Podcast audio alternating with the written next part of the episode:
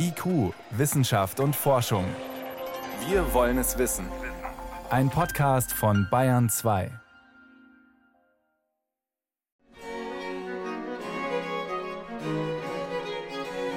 Sie stammen aus der Zeit der Renaissance. Kunstvoll gefaltete und versiegelte Briefe, die im Postmuseum in Den Haag lagern. Bis zum Jahr 2012 träumten sie dort ihren Dornröschenschlaf. Dann machte sich ein internationales Forscherteam daran, diesen Schatz nach und nach zu heben und das Ergebnis jetzt zu präsentieren. Die Literaturwissenschaftlerin Nadine Ackermann von der Niederländischen Universität in Leiden. Wir haben das aus bestimmten Gründen getan, um zum ersten Mal Briefe aus dem 17. Jahrhundert zu lesen, die noch nicht mal von den Empfängern gelesen wurden. Nicht gelesen waren sie, weil damals der Empfänger die Gebühr für den Brief bezahlen musste. War der nicht anzutreffen oder wollte nicht bezahlen, wurde der Brief vernichtet.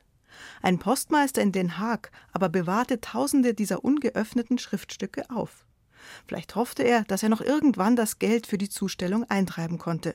Doch dazu kam es nie. Die Briefe blieben ungelesen in einer Holztruhe liegen. Um ihnen jetzt ihr Geheimnis zu entlocken, könnte man das Siegel entfernen, das Papier auseinanderfalten und lesen, was noch zu entziffern ist. Aber der Physiker David Mills von der Queen Mary Universität in London wollte das eleganter lösen, mit Röntgenstrahlen. Wir konnten das machen, ohne die Briefe und ihre besondere Struktur zu verändern. Das ging, weil das Röntgengerät die Tinte sichtbar machen konnte, ohne dass wir die Briefe öffnen mussten. Der Röntgenscanner hat zuerst die verschiedenen Schichten der mehrfach gefalteten Briefe abgetastet und erfasst.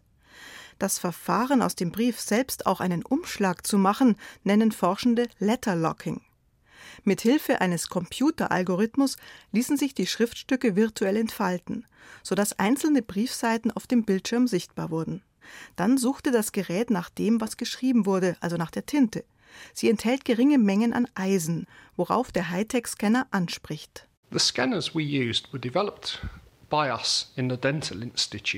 Die Scanner, die wir verwendet haben, hatten wir bei uns in der Zahnmedizin entwickelt, eigentlich für Zahnlegierungen.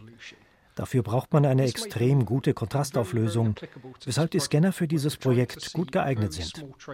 Wir versuchen, sehr geringe Tintenspuren in diesen Briefen zu erkennen.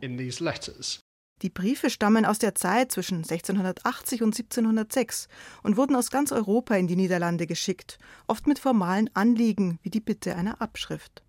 Daran lässt sich ablesen, was im Alltag der Menschen damals eine Rolle spielte, sagt der Historiker David van der Linden von der Niederländischen Universität Nimwegen. Das war wirklich ein großer Fund für uns, weil man normalerweise nur Briefe von wichtigen Leuten findet, Könige, Diplomaten oder Berühmtheiten. Als Historiker möchte man aber auch von Menschen erfahren, die normalerweise keine großen Schriftstücke hinterlassen. Deshalb war der Brieffund aus dem 17. Jahrhundert für uns unglaublich. Die Schriftstücke legen Zeugnis ab, welche Sorgen den Alltag der Menschen im 17. Jahrhundert bestimmten.